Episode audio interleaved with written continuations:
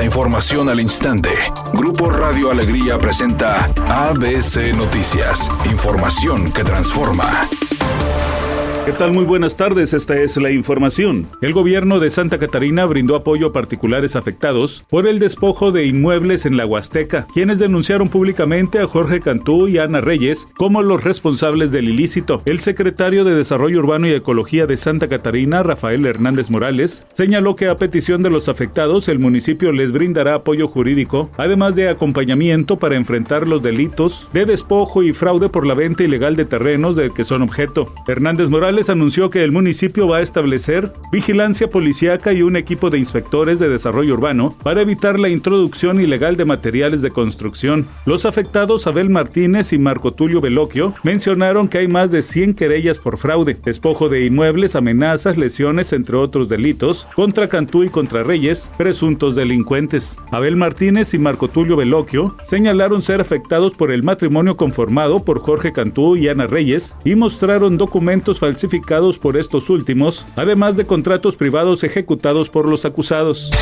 La Cámara de Diputados aprobó reformas a la ley del ISTE para ampliar el mecanismo de reestructuración de los créditos de vivienda Fobiste. Establece que a los pensionados solo se les podrá descontar el 20% de sus ingresos y a los trabajadores en activo 30%. Además, quienes hayan pagado durante 30 años se les liquidará de inmediato su crédito. De la misma forma, a quienes ya pagaron hasta dos veces el monto del crédito. La presidenta de la Comisión de Vivienda, Lilia Aguilar, señaló. Estamos poniendo que aquellos que ya han pagado 30 años se les liquide inmediatamente su crédito. Estamos poniendo que aquellos que han pagado dos veces, que es una cosa ridícula, se, le, eh, se les liquide también ya de manera inmediata el crédito y que se pueda reestructurar de UMAS a pesos. Editorial ABC con Eduardo Garza. En Nuevo León, la venta de títulos universitarios falsos de cualquier institución están a la orden del día en las redes sociales. Así lo dejó al descubierto un reportaje especial de ABC Noticias. Tres mil pesos el título profesional y mil pesos por un CARDEX, una cédula profesional o cualquier otro documento. No caiga en estos engaños porque puede ir a la cárcel hasta por siete años por títulos falsos.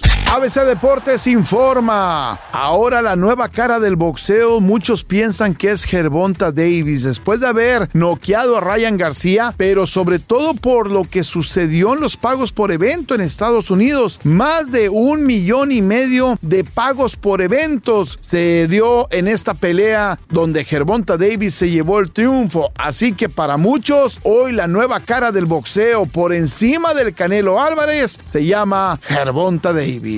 La actriz Scarlett Johansson anunció su retiro del universo cinematográfico de Marvel y dijo que no desea volver a interpretar nunca más al personaje de la viuda negra, que ya lo ha hecho durante mucho tiempo, que tiene que avanzar, que su ciclo en esta historia ya terminó y que por muy jugosa que sea la oferta, no volverá. Redacción y voz, Eduardo Garza Hinojosa. Tenga usted una excelente tarde. ABC Noticias, información que transforma.